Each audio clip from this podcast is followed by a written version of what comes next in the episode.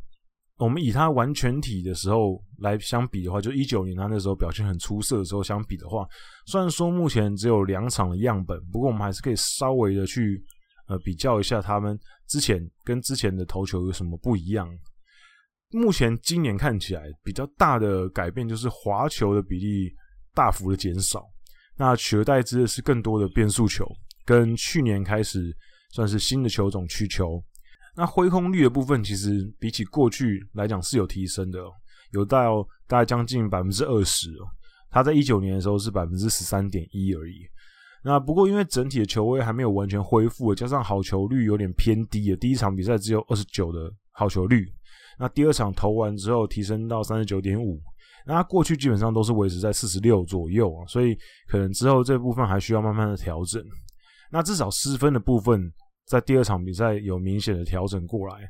那从球路跟打者的对应数据来看，呃，即便是第二场比赛，他到第六局其实体力有点下滑，因为毕竟还在可能磨合跟调整的阶段。那直球球速也有降，大概降到了一百四十公里左右。不过还是可以把球都压在低角度的位置，所以我觉得状况来讲，我认为是其实还算蛮好的。那有一个比较有趣的点就是，第一场比赛的时候呢，稻叶笃纪监督，也就是 Samra Japan 的监督，跟投手教练剑山义纪都有到场观赛。虽然说第一场比赛炸了，可是稻叶监督也有提到他对金勇的一些看法。他觉得，呃，身为珍贵的左投手，也是先发投手，嗯、他希望他最好的打算呢，是希望金勇生态可以扛起日本代表的二号先发的位置。那今后的表现当然还会持续观察。那经过第二场比赛之后呢，其实让人感觉好像有点好起来的样子。那因为日本队的名单是在六月中的时候会公布，所以在那之前，金永生态可能还会有大概两次的先发机会。那就看他之后的表现，如果都能够渐入佳境的话，那入选侍 Japan 应该是一个很有机会的、很有机会的一个选择。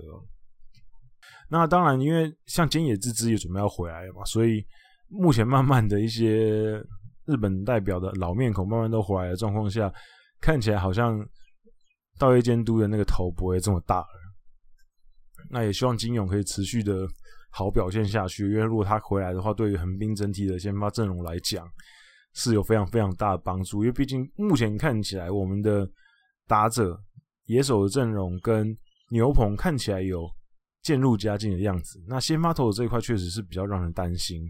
那滨口遥大目前表现很稳定的状况下，如果金勇再回来，那有两个左投手压阵的状况，至少大冠去年表现很好的大冠，目前爆掉在二军调整的伤害，可能可以稍微再压更低一点。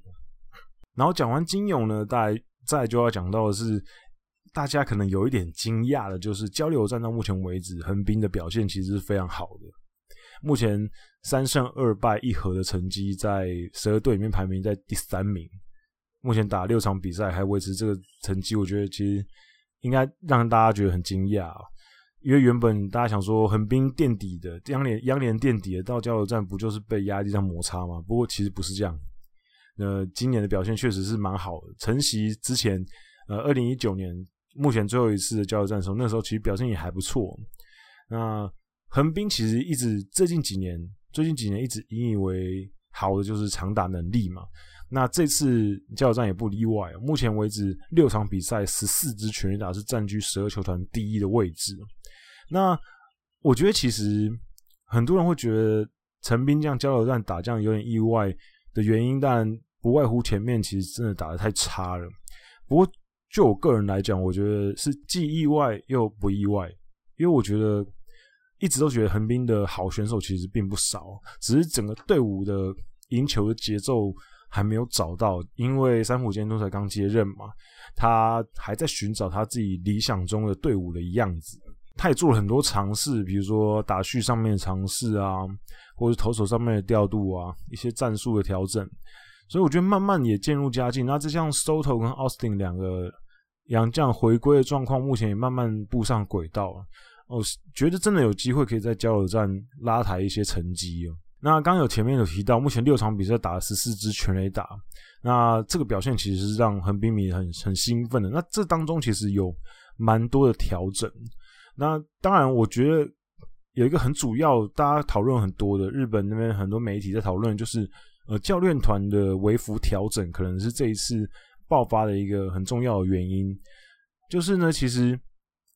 主要是板凳区的投手教练原本是木总敦志，那在调整的当中呢，把木总敦志调去了牛棚担任牛棚投手教练，然后把原本的牛棚投手教练川村丈夫调到了板凳区。那这个调动主要是因为木总敦志在现役时期其实中中继的呃经验比较多，所以由他来调整牛棚投手可能会更好，然后也可以活化一些现在的战力。打者方面呢，其实。是感觉起来，大家讨论更多的就是原本的打击教练岛村一辉先暂时的移出了板凳区，取而代之的是原本在今年被任命为巡回打击教练的田代富雄，他会进入板凳区担任打击教练。那田代其实今年担任巡回打击教练，就是巡回的话，基本上就是在呃农场啊一群人会这样子慢慢呃，可能不是在固定一个地方，他会巡回。给给予一些打击的意见，不过这次把他调回来，当然就想要因为毕竟前面的战绩真的很差，那必须要有一些小小的改变。那不一定是要开除人，可是职务上面的调动，我觉得是是可以尝试的。那毕竟田代富雄过去有很多很好的时机，就是他带出很多很好的选手，像他从早年开始，其实在横滨的二军，其实就带出了很多年轻的选手。甚至一些耳熟能详的横滨的强打者都曾经经过他之手，比如说多村忍啊、内川圣一、筒乡佳志等等。所以我觉得这次请他出山，也是希望他可以在各个角度给打者一些建议。那在棒次上面，其实有也有一些调整啊，比如说像队长佐野惠太，他过去其实在这个球季稍早之前，其实主要都是打第四棒，不过。在进入加油站之前呢，他开始转第三棒。那我觉得第三棒也达到了效果，因为主要是佐野今年的上垒率其实非常高，有到点三八五，那打击率有点点三二二这么高。可是他的得点圈打击率只有点二五零，那相对来讲稍微可能比较低一些。那三浦监督觉得希望可以更借重他的高上垒率来增加得分。那目前看起来效果真的蛮好的。那接替担任第四棒的 Austin 交流战，除了三十号那天面对呃乐天的比赛没有安打之外，其他其他的五场比赛都有安打表现。那他和佐野在五月打击率都非常高，分别是点三四四跟点三三八，都非常好。那所以上垒率又高，然后打击状况也好的状况下，整个打击的串联就更好。目前整个横滨队中心打线的打击率。就是在加油站之后是全联盟最好的，那这一点反映在目前的打击的得分能力上面。那第五棒的宫崎敏郎就更不用说，因为宫崎敏郎其实最最近有复活的迹象嘛，六场比赛加油站六场比赛四场比赛都打出两支安打，那他其实一直都是被人家说是为了加油站而生的男人呢。因为他从二零一六年开始，这四年间的交流战，他通算打局率有点三四四，而且全垒打有十七发，四十五分打点，算是很会打太平洋联盟球队哦。那 Soto 摆在第六棒，其实也是给对手很大的压力。毕竟 Soto 之前连续两年的全垒打王，真的不是开玩笑。摆在第六棒，你前面都已经度过三四五棒了，那后面第六棒还要面对 Soto，说真的压力非常大。那虽然说 Soto 在交流站前面三场对上欧力士就打了四发全垒打，灌了九分打点之后，最近三场对乐天没有打点也没有全垒打。不过 Soto 站在那个打击区，就是会给对手很大的压力。那我们回到刚刚的，就是教练的调度哦。我们先回去讲一下牛棚的调度好了。刚刚说木冢敦志跟川村丈夫两个投手教练互换位置，一个到板凳区，一个到牛棚。那其实从五月开始，横滨的牛棚状况其实就蛮稳定的，比季初稳定非常多。五月的整体的牛棚防御率是三点八四，那三点八四刚好是在联盟排名第六名的位置，其实算是还我觉得还不错，比起季初来讲好非常多，甚至这个成绩是比巨人跟阪神还要更好的。那三崎康晃自从被调到第八局担任 setup man 之后呢，表现真的很稳定，今年目前为止看起来。让嗅到一点点嗯复活的迹象。那目前防御是一点七八，然后 WHIP 只是非常出色的一点零三。目前已经拿下了十一次的中继成功。那他跟沙田艺术还有 Escobar 三个人可以说是现在胜利组，算是很稳定的战力。那刚好两左一右，呃，整个配置是非常好的。那当然，今年转终结者的三岛一辉表现也是可圈可点。也蛮稳定的，也不太确定之后，呃，三浦监督会怎样去调配他们的位置。那山上朋也这个牛棚的老将，最近的状态也慢慢的调回来。那如果他可以找回以前的那种感觉的话，那横滨的牛棚确实会更加的升级。那我个人现在比较担心的是，应该说很多横滨迷都恨铁不成钢的石田健大。那石田健大其实。呃，他的球威跟变化球的犀利度都蛮好的，可是就是非常不稳定，导致他有时候看起来呃宰制力十足，可是有时候又看起来像发球机。那目前的角色也是被摆在长中继或是败战主吃局数的角色。那我是希望他可以就是快点醒过来啦，这样子的话，整个配置上面会更好。因为石田其实你看他的投球，你看得出来他是有那个实力，可是却这么不稳定，你就觉得其实很可惜啊。那其他像呃国际佑树啊、平田这些中继投手，其实也某种程度上帮助球队很多啊。虽然说他们的数据可能不好看，可是，在一些落后的时候，让他们上来呃吃一些局数，对球队来讲也是非常重要。目前我觉得呃对牛棚的表现，我个人觉得还蛮满意的。目前为止，那当然希望可以更好啦。野手的部分呢，刚刚前面有提到田代老先生、田代富雄先生呢，他。回到了板凳区担任打击教练，他一直以来都是以呃调教打者很有一套著称的。他在一九九一年从大洋队隐退之后呢，其实前面都是在电视台担任呃球评啊、讲评之类的角色。那一九九七年之后呢，他基本上就其实一直在横滨耕耘，在一二军之间呢担任打击调练打担任打击教练呢，来回横跳。然后也有担任过横滨二军的监督，二零零九年的时候也有代理过一军的监督。那二零一零年的时候呢，球团高层希望他可以转任制服组去编程部那边，因为他看人很准嘛。不过他比较喜欢在球场的感觉，所以他就拒绝。那在二军的这段时间呢，其实像多村仁志啊、金城龙彦、内川圣一、春田修一。吉村裕吉、下原成哉啊，筒乡佳志这些，呃，横滨历史上算是打击蛮不错的好手，都曾经被他调教过，而、是一个备受球员敬重信任的教练。其实球员都蛮听他的话的。那在球队希望他转制服组失败之后呢，他离开横滨，在一一年的时候，他去韩国职棒 KBO 的 SK 飞龙担任教练。那可是因为在球季中那一年的 SK 飞龙的金星跟监督卸任，所以他也跟着辞任这样子。那回来从韩国回来之后呢，一二年乐天把他找去担任二军的打击教练。那他也带过了银次啊、生生田胜太郎啊，然后岛内宏明啊、冈岛豪郎这些选手都曾经受过他的指导。那后来因为呃，球团老板跟球团老板的理念有点不合啊，也就是三木谷先生。那个时候刚好那阵子吵得沸沸扬扬，就是传真机事件嘛。那他就有点不是很想要继续待下去，所以他就辞职。那一五年之后呢，他在巨人队担任过农场的巡回打击教练。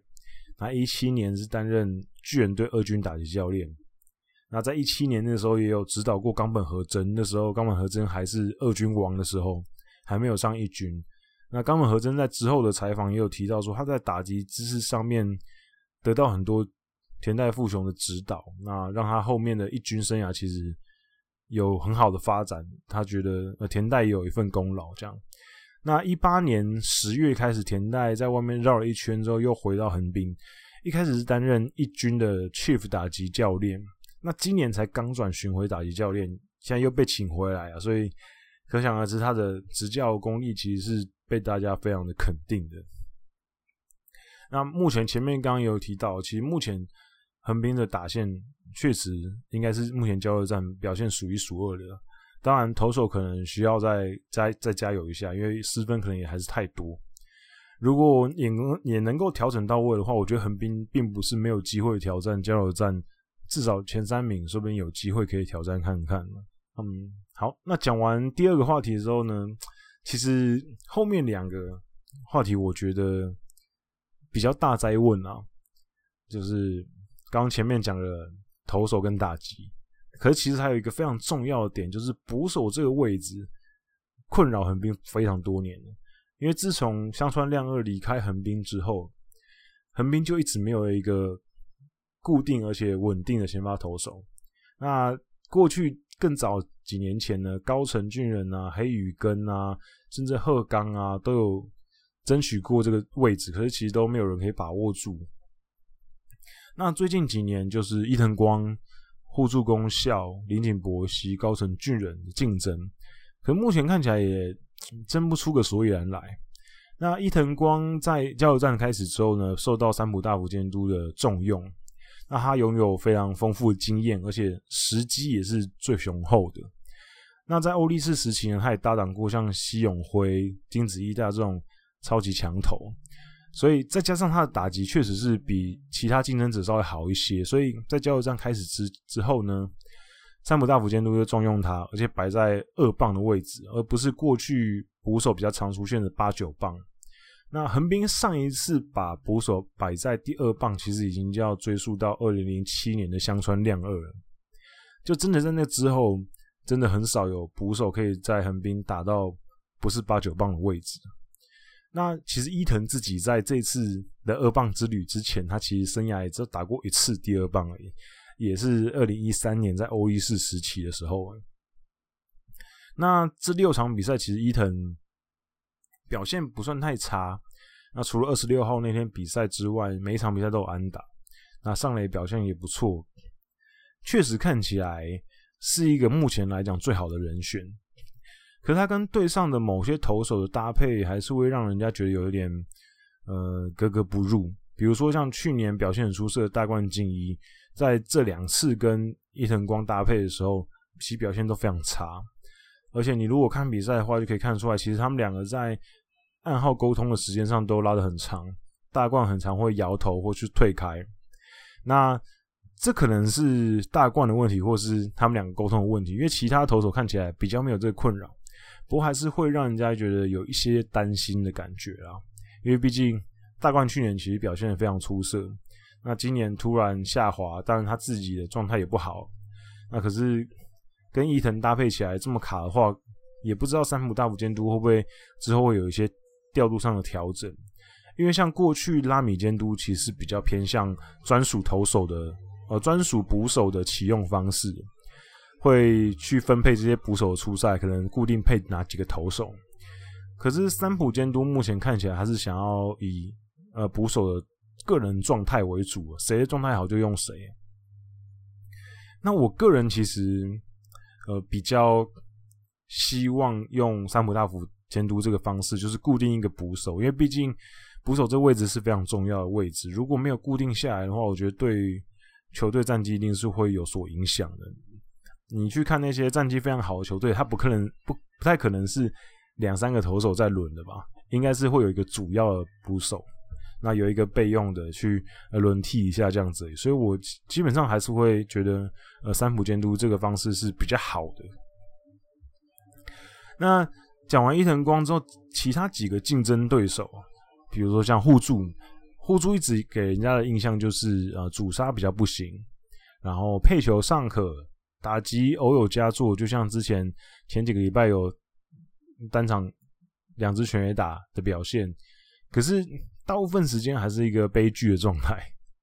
那可是其实他去年的阻杀。是有非常可观的成长。那去年有二十五次的阻杀成功，是全中央联盟最高。那整体的阻杀率也有点三五二，算是非常不错。可是被盗垒成功次数四十六次，也是全中央联盟最高。那补益七次也是中央联盟最高。所以这可以看得出来，他跟投手的搭配还是有一点点让人家觉得没那么放心啦。不过。主要还是他的打击状态就会比较让人难以让他固定在先发位置上，因为他的打击确实是真的是比较差一些。那虽然说后面后面可以提到，其实拉米监督是比较喜欢互助的。那这后面等下再提。我先讲林井。那林井其实是我个人比较偏好的先发捕手的人选。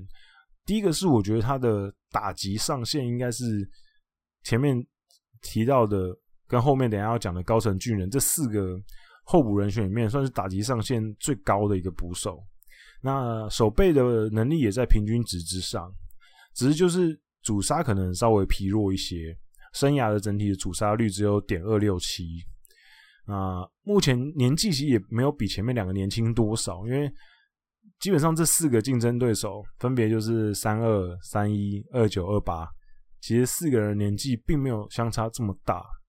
都是基本上是中生代，所以到底要用谁，其实是一个很残酷的问题，因为不太有接班的问题存在，因为四个人的年纪其实是非常接近的。接班的话，其实是后面的像一子金佑啊，或山本佑大那些小朋友，东七纯平那些小朋友在想的事情。那这四个基本上就是要竞争现在的先发捕手的位置。那林井是我个人比较喜欢的，因为我我个人觉得他的打击上限比较高。呃，确实他的打击数据也是这四个人里面最好的。可能伊藤光生涯里面有过比他更好了，不过长打能力可能林井会更好一些。那再来就讲高层，高层十八岁进入横滨之后，其实在新人年就获得大量的出赛机会。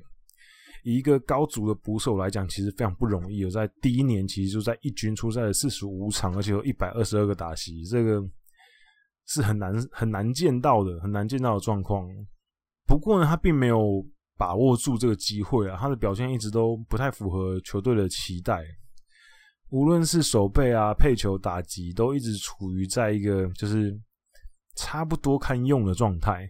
然后一晃眼也二十八岁了，所以。我觉得之后可能他的竞他在竞争行列里面算是可能是比较偏后的，啊，毕竟曾经有一度已经被交易出去了，表示他原本的优先级其实就已经比其他人再稍微低一些。那刚前面有提到啊，就是拉米监督那有一个访谈的文章在二十八号的时候出来，他认为捕手这个位置他会更喜欢互助一些，主要是因为互助去年的。呃，主杀率有快速的成长，不过目前三浦监督的第一人选看起来是伊藤光啊，因为确实刚前面有提到伊藤光的时机跟年纪确实很适合担任目前的主战捕手。那可是其他人也是好好努力啊，二军那些小朋友刚刚提到的一子金佑啊、山本佑大、东七纯平这些都还在成长期，所以未来三四年可能都还是上面提到的四位要竞争。那希望赶快有人可以破茧而出。毕竟有个稳定的好捕手，对于球队来讲，其实帮助是非常直接的。那讲完捕手的问题了之后呢，其实还有一个位置，其实竞争非常激烈，那就是中外野手。横滨的核弹头到底要由谁来做？桑原将至吗？还是神里合一？那大家如果有一些想法的话，不妨在留言区可以。大家互相讨论一下，那我这边就先讲一下我自己的看法。神里合一还是张元将至？这个其实我在做功课的时候也有稍微研究一下他们的数据跟他们的比赛，然后再加上我过去看他们的比赛的一些想法。其实他们两个真的是极其相似，两个人的打击能力、长打能力、跑垒的速度。守备的状况其实都非常的类似，然后两个又是同年，两个现在都二十七岁，所以我觉得整体来讲，确实是可能要看选手个人的状态跟监督到底比较喜欢用谁啊。那刚刚前面提到的拉米监督那个访谈里面呢，拉米监督有说他更偏好神理合一，因为神里合一其实一直到去年他都还有三成以上的打击率，而且上垒率是。还算蛮不错的，点三七零。那今年虽然是有所下滑，打击率现在不到两成了。不过在交流战里面，对上欧力士两场先发打的都不错。那我觉得个人目前看起来他的上限可能稍微更高一些，因为毕竟他曾经有打过三成以上的打击率，而且整体的打球的状态我觉得更好一些。那比起桑原，我觉得可能是现在的更优解。因为其实，在今年看起来啦，呃，三浦监督可能希望给桑原更多的机会，因为毕竟中外野这位置就是他们两个二选一，基本上因为左右外野不太可能动。那原本三浦监督的感觉是想要让桑原固定一阵子，不过在二十六号加油站那一天，一个砂锅大的外野接球失误，再加上我们之前上一集也有提到伤员的一些有一些态度的问题，其实。